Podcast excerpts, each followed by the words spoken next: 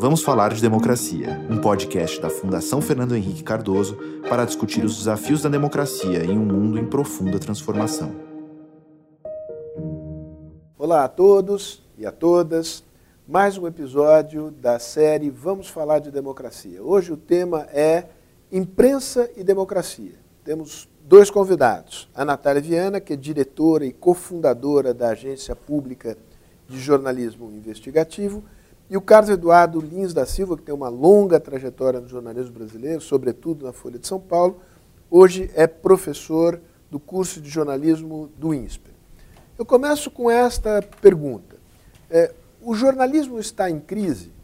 É, e se estiver em crise, isso é um problema para a democracia? O jornalismo está em crise, sim, a pior crise da sua história, e é um gravíssimo problema para a democracia porque a ausência de jornalismo independente, onde os diversos campos que se antagonizam na sociedade possam desfrutar de um ambiente comum de diálogo construtivo, é uma terrível necessidade para que a democracia não se deteriore em qualquer país. Ainda para você, Carlos, quais são as causas dessa crise?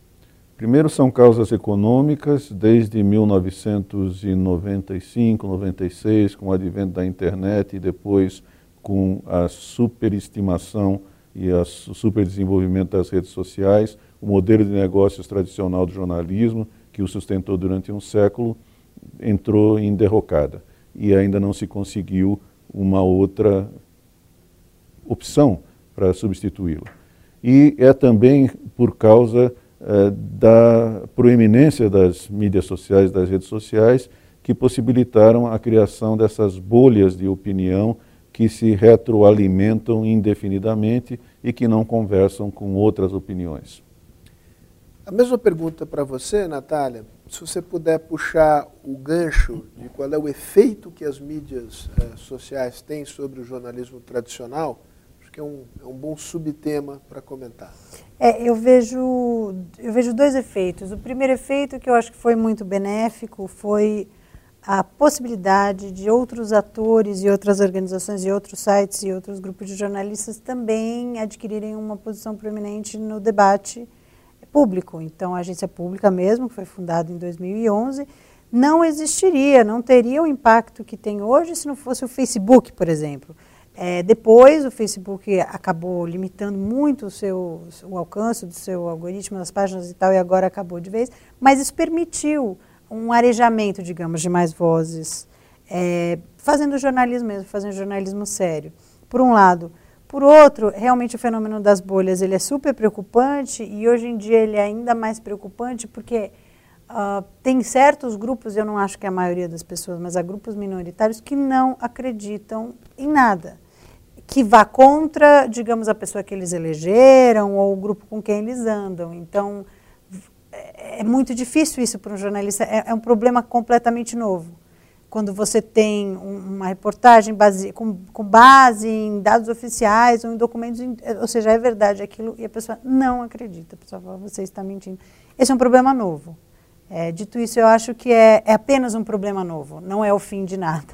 Eu acho que é um problema que tem que reconhecer que ele existe, tem que lidar com ele, porque sem o jornalismo a democracia rui. O fato de que há um, um crescente número de é, políticos, líderes, movimentos, é, presidentes eleitos que fazem da imprensa o seu alvo principal, é, no sentido de, de, de descredenciá-la aos olhos do público por que isso tem acontecido com tanta frequência, Carlos? E por que, aparentemente, isso tem rendido bons resultados políticos? Nenhum governo, a não ser que seja totalitário, gosta de imprensa. E o totalitário gosta porque a imprensa não é independente num governo totalitário. A imprensa faz tudo que o ditador quer que faça. Não é novidade que líderes populistas que atacam a imprensa eh, revertem esses ataques em prestígio e votos. No nosso caso, no Brasil, por exemplo, Jânio Quadros fez isso 60 anos atrás. E com isso se elegeu diversas vezes para diversos cargos. O motivo é que a imprensa é uma instituição que é vista com desconfiança por muita gente há muito tempo e por bons motivos, porque a imprensa durante décadas foi um agente social cheio de empáfia, cheio de arrogância e cheio de autossabedoria. E, portanto, mereceu ter tido o desprezo que teve de muita gente. Então, atacar a imprensa é, sempre foi lucrativo eleitoralmente para muitas lideranças do passado. Agora, isso parece ainda mais forte, porque o caldo de cultura, que no Brasil nunca foi muito grande em defesa da liberdade de expressão, está ainda mais diluído por causa dos efeitos das redes sociais que dominam grande parte do diálogo que existe entre as pessoas a respeito de temas políticos e sociais. O que não deixa de ser um paradoxo, né? No momento em que você tem é, maiores, maior número de canais de expressão, o valor da liberdade de expressão ele, ele parece se depreciar. Né? É isso mesmo. É, você compartilha, Natália, desse diagnóstico, é, enfim, severo que o Carlos faz a respeito da, da imprensa? É... é eu acho que, sem dúvida, atacar a imprensa está dando ibope, está tá elegendo pessoas, e isso não só no Brasil, isso é um fenômeno mundial. Mas o que está acontecendo no Brasil com o governo de Jair Bolsonaro, acredito que é um passo além, porque uh, o Jair Bolsonaro está tomando ações contra a imprensa, claramente e declaradamente, que outros governos. Eu nasci em 1979. Nenhum governo que eu vi sonharia em fazer isso. Eu nasci já no final, né, já com a anistia é, o que aconteceu com a retirada do, do, do, com a lei que diz que os jornais, é que os, as empresas não precisam mais publicar seus balanços nos jornais, que afeta financeiramente diversos jornais, feito, uh, uh, feito pelo presidente e com o comentário de espero que o valor econômico é, sobreviva a isso, é um ataque muito frontal e é uma ação, não é só a fala. A fala é, é muito ruim, o ataque a, a, jornalistas específicos é péssima. A gente já sofreu linchamento virtual, é horrível. Eles expõem as, as, suas fotos pessoais, expõem a sua família. Isso é muito ruim, é muito desgastante. Mas um ataque real dessa, dessa maneira eu nunca vi acontecer e feito num tom, num tom de galhofa, num tom como se não fosse uma coisa séria. Eu acho que é muito perigoso. Eu acho que a sociedade precisa acordar e defender sim a imprensa, porque ah, só, só tende a piorar, né? Você vai esgarçando os limites do que é tolerável.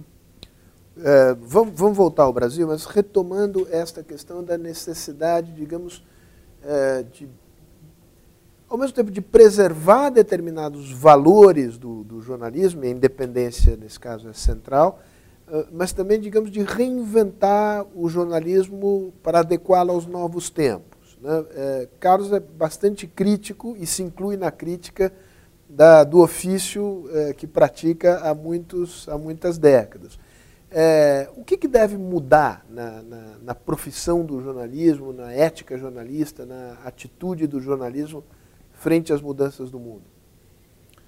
Ser o mais metódico possível, usar as ferramentas que a tecnologia coloca à disposição do jornalista com os dados que estão disponíveis e a maneira de estruturá-los não ser obsessivo em relação a ser o primeiro a dar uma notícia, não importa ser o primeiro a dar uma notícia, o que importa é dar uma notícia certa, reconhecer os erros de maneira clara, aberta e em alto tom, sempre que os erros acontecerem, não se engajar em... Em alto tom no sentido de dizer alto e bom som, errei. Em alto e bom som, errei, exatamente. E errei por isto, por isto e por aquilo. Exatamente.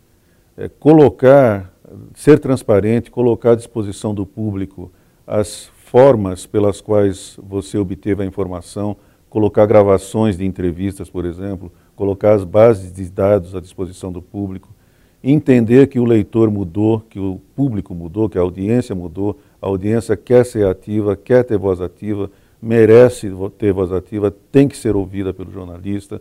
Em suma, tem que ter uma mudança de atitude em relação ao que se fez no passado bastante grande mas é a única saída para poder recuperar a credibilidade. Natália, a agência pública faz jornalismo, digamos, em profundidade, investiga, apura dados, etc. E o Carlos está aqui defendendo. É importante, digamos, é, mostrar as fontes desses dados. É, mas isso também nos coloca uma outra questão, que é a questão, digamos, do sigilo da fonte, quando a fonte é uma pessoa é, que oferece informações até então sigilosas é, é, à imprensa. Como é que você acha que e, se coadunam essas duas coisas? Dizer, é, preservação do sigilo da fonte, é, de um lado, e ao mesmo tempo transparência na, na, na, na fonte de dados que a, que a, que a imprensa utiliza. É, é, o sigilo da fonte, que hoje em dia está super comentado, é absolutamente é um direito do jornalista, é necessário ao jornalismo. Por que, que ele é necessário? É. Eu vou, eu, eu ele é necessário provocar porque esse é um tema muito Ele é necessário porque o sigilo da fonte permite que pessoas passem em confiança informações que são importantes para a opinião pública.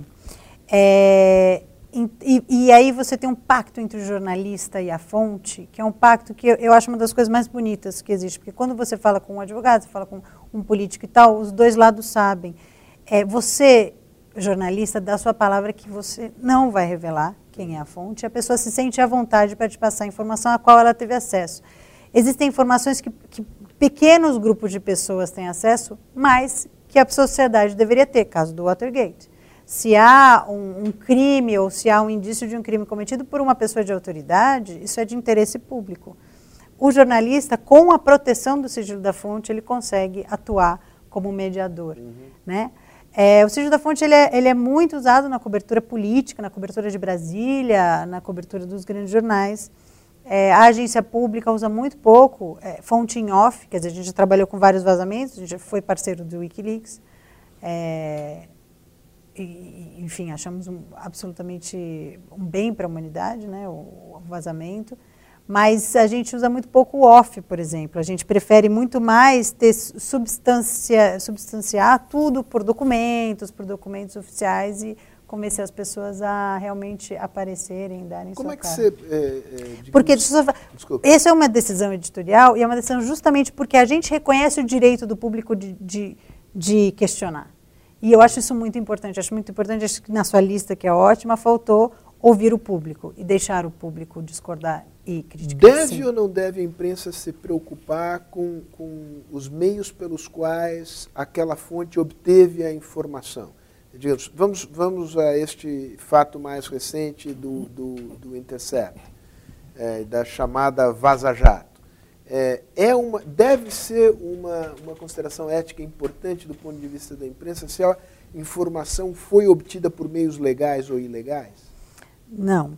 É, se a informação é de interesse público, esse é o trabalho do jornalista. Se você tem em mãos, você é um jornalista, você tem em mão informações de interesse público, o seu dever é publicar.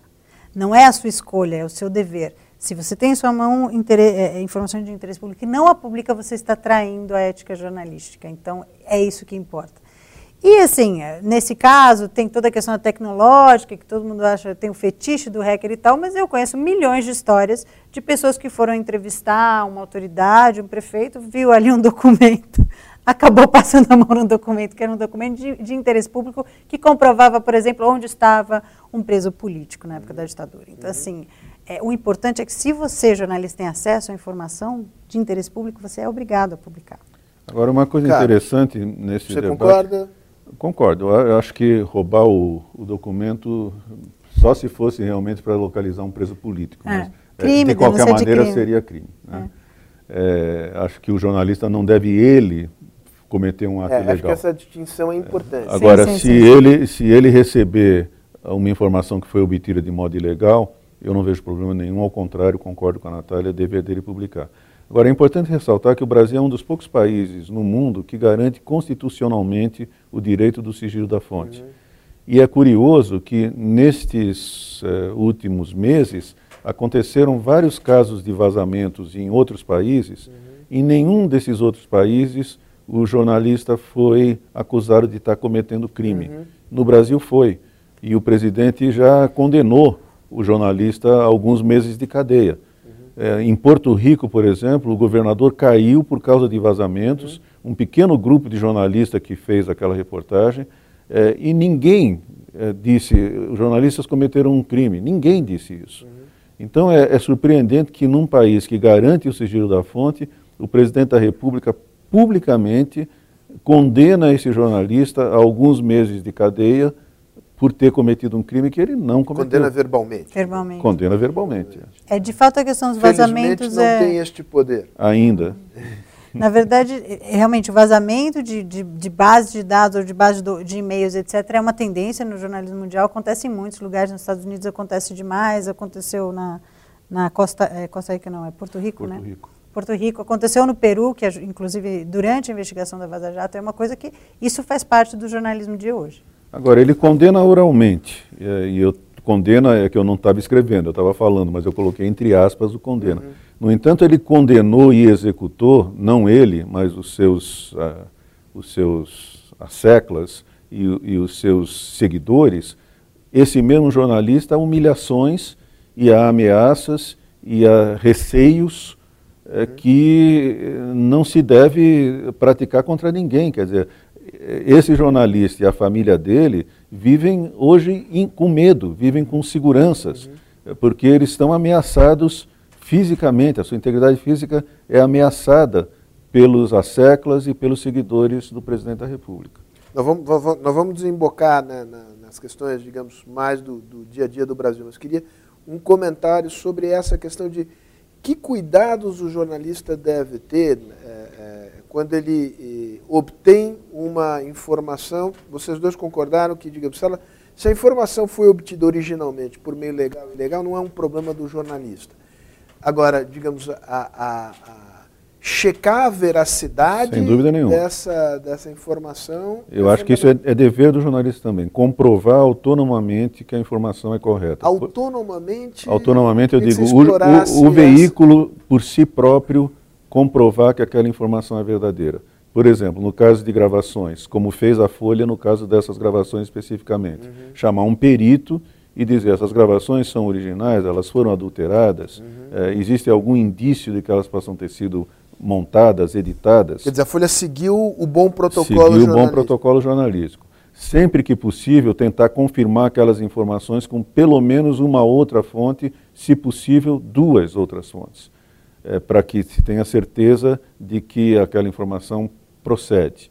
Então, a confirmação autônoma e a checagem técnica, digamos assim, das informações é dever é, do bom protocolo jornalístico. Essa, essa, escalada da hostilidade à imprensa e aos profissionais da imprensa, ela é, ela é observável em vários lugares do mundo. Você tem é, um, alguns extremos, a Venezuela é um extremo, e ela, é, digamos, se dá em governos de naipes políticos muito distintos, às vezes opostos. Venezuela é um extremo, a Turquia é, também está nesse extremo, com muito encarceramento de eh, de jornalistas. A Nicarágua, o México. A Nicarágua, o, o, México tem muita morte pelo crime organizado, que é outra fonte de, de, de hostilidade.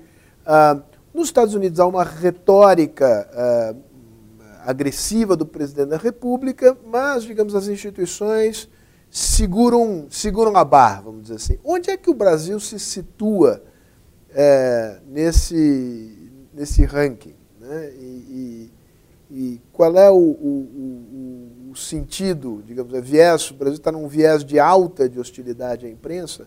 Está num viés, eu acho que ultrapassou já bastante o que, o que seria aceitável nos Estados Unidos. Eu acho que, uma, assim, eu vejo alguns marcos específicos. O próprio presidente da República atacando nominalmente jornalistas, que é uma coisa... Está se referindo aos Estados Unidos ou ao Brasil? Brasil é, o próprio presidente da República atacando nominalmente jornalistas, que é grave. Depois, um passo além, o próprio presidente da República dizendo que o jornalista cometeu um crime. Isso é gravíssimo, porque não há nenhum indício de que houve qualquer crime e, dado o sigilo da fonte, não há crime nenhum. É um dever de jornalista publicar. E terceiro, que eu já comentei, que foi, ou seja, uma clara atitude contra os jornais estabelecidos em mudando a lei é, da, da, da, publicação dos, dos balanços e dizendo e caçoando, dizendo espero que tal jornal é, sobreviva. Isso é um avanço no que era permitido que eu não tinha visto e eu acho extremamente preocupante. Então, acho que a gente já está muito. Não adianta mais ficar. Ah, mas como os Estados Unidos as instituições são, são fortes, porque se fossem fortes isso não seria permitido. Carlos, sua, sua opinião sobre digamos, a posição do Brasil nesse ranking das hostilidades à imprensa? É, não está nada bem na foto o Brasil. Né? E o filme, qual é? Ruim? É pior que a foto? É, eu acho que se a gente não fizer nada, vai ser muito pior do que a foto. É, eu acho que é mais do que devida é, a hora de resistir com muita força a, esse, a esses ataques que o presidente da República tem feito contra jornalistas, veículos jornalísticos e a instituição da imprensa, principalmente. Há boas notícias, por exemplo, a Associação Brasileira de Imprensa eh, acabou de ter uma eleição que consagrou uma chapa que já começa a resistir de forma bastante ostensiva a esses ataques. Então, eu acho que a ABI, que participou da luta pelas diretas já, da luta pela anistia, da luta pela redemocratização e que estava ausente nesse momento desses embates pela democracia, volta a se engajar ah, nessa luta e isso é importante. É, algumas dessas manifestações do presidente são passíveis de interpelação judicial. Né? É, por exemplo, acusar de crime um, um jornalista que protege a fonte, é, sendo a fonte, o sigilo da fonte previsto na Constituição, etc. Esta questão específica, digamos, da possibilidade de publicação dos balanços uh, no, no, site da CVM, da Bolsa, etc., a, é, é, a, a, intenção é clara, aliás, o presidente não, não fez questão de escondê-la. Né? É um ataque às bases financeiras da empresa. Ela não constitui propriamente uma ilegalidade, não. ela vem revestida é, é, da, do propósito é, de diminuir os custos é, das empresas. Né? Como é que você. Porque você, você disse que é preciso resistir.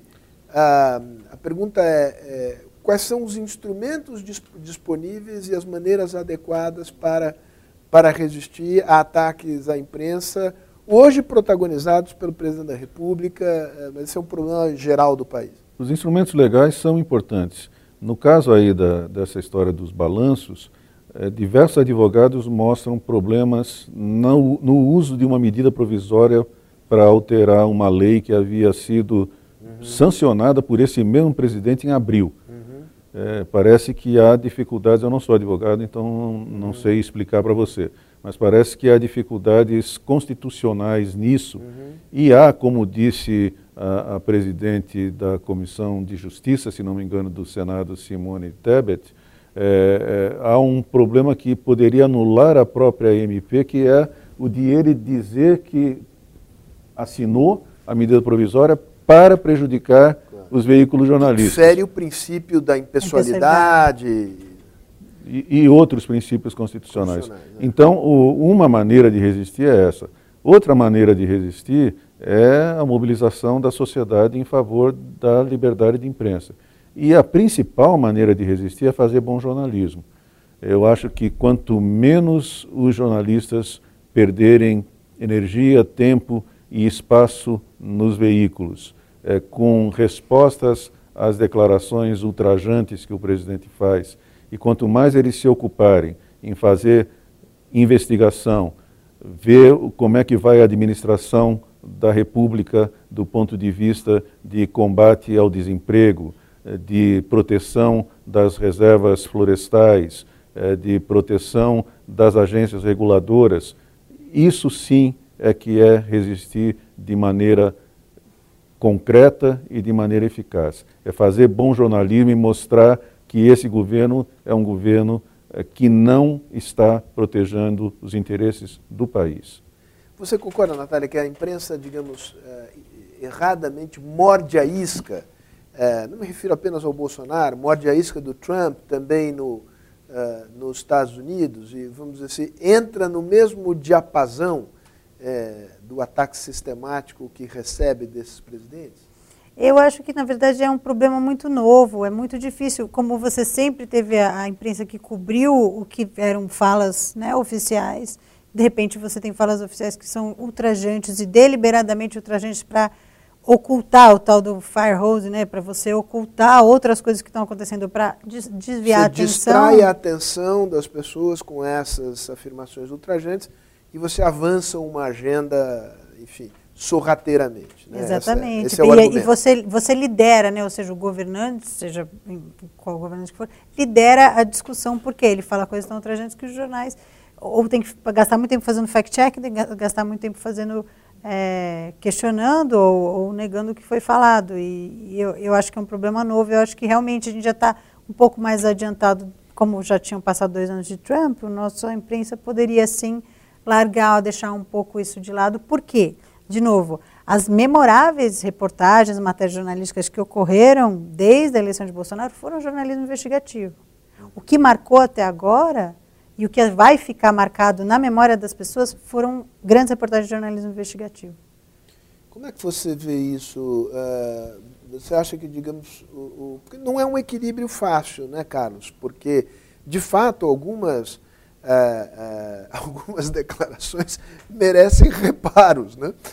do ponto de vista, digamos, dos seus, dos seus fundamentos. Né? É, é, é... Sem dúvida nenhuma, mas acho que tem que fazer o registro crítico, mas sucinto. E eu acho que falta um pouco de edição. Quer dizer, é aquela questão do excesso de colunistas em jornais. Né? É, se um colunista faz o reparo à declaração ultrajante do presidente, devia haver um editor que dissesse para os outros colunistas: olha, na página 5 já está lá respondido o presidente. Vocês vão tratar de outros assuntos. Mas não, o que a gente vê é a reportagem, o colunista A, o colunista B, o C, todos se repetindo, reiterando a mesma coisa. Vou dar um exemplo é, concreto.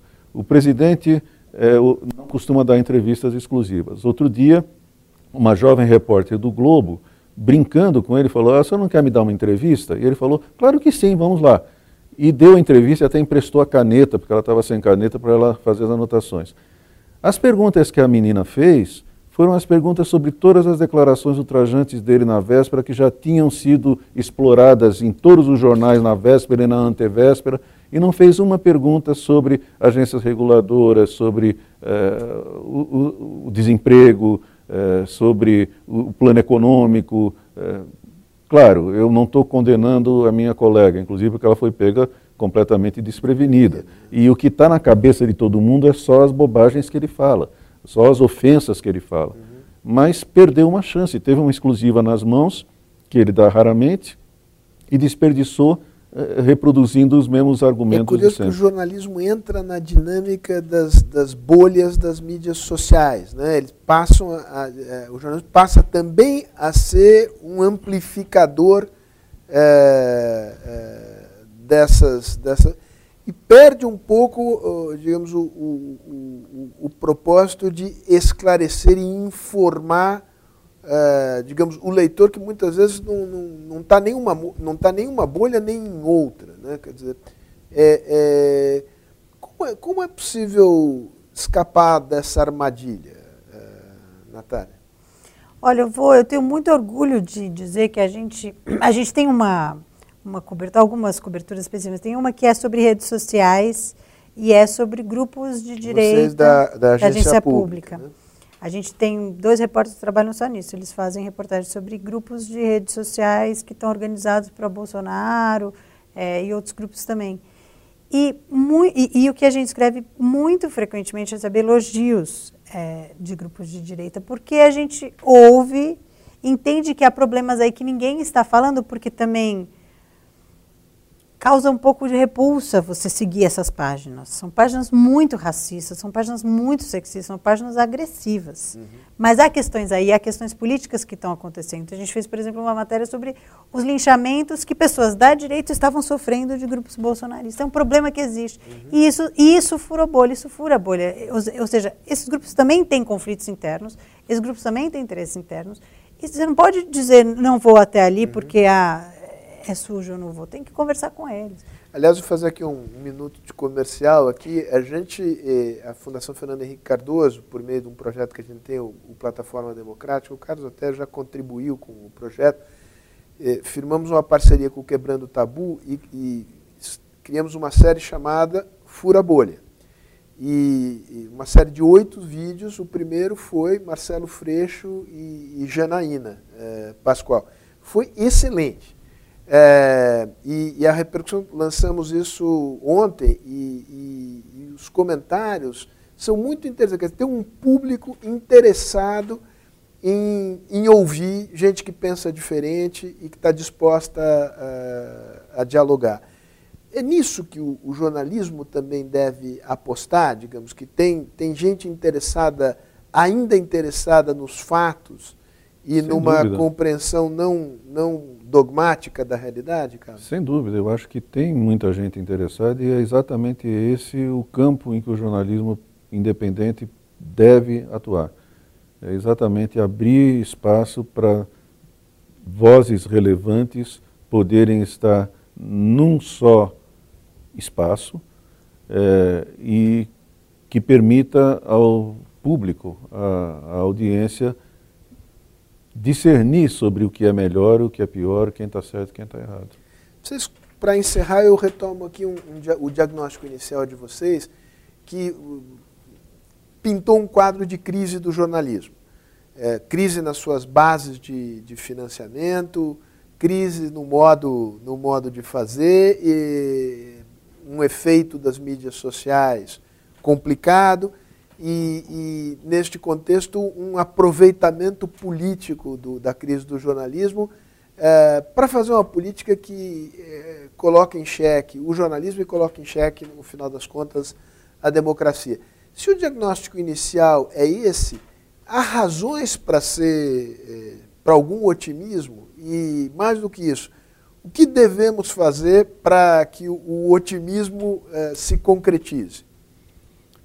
Eu acho que, eh, embora seja tão ruim, o que se deve a situação, o que se deve fazer é seguir o conselho que o Washington Post dá, não entrar em guerra contra ninguém, mas trabalhar, trabalhar com o que o jornalismo oferece, que é trabalhar com apuração de fatos, investigação, comprovação de fatos e transparência de como os fatos foram obtidos para o público e dessa maneira recuperar a credibilidade da imprensa e também as suas bases de financiamento, porque ao fim e ao cabo uh, depende de uma decisão de indivíduos de comprar jornais, né? uhum. né? comprar a, a acesso. Natália.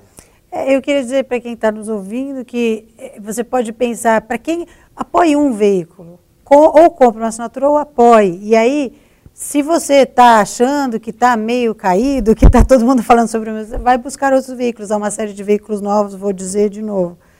Agência Pública, Nexo, Repórter Brasil, Jota, é, Ponte Jornalismo, Nova Escola, é, Congresso em Foco, um tremendo site, o Eco, tem, são vários sites que estão fazendo jornalismo de qualidade, que você pode ir lá e acompanhar e doar também, ajudar.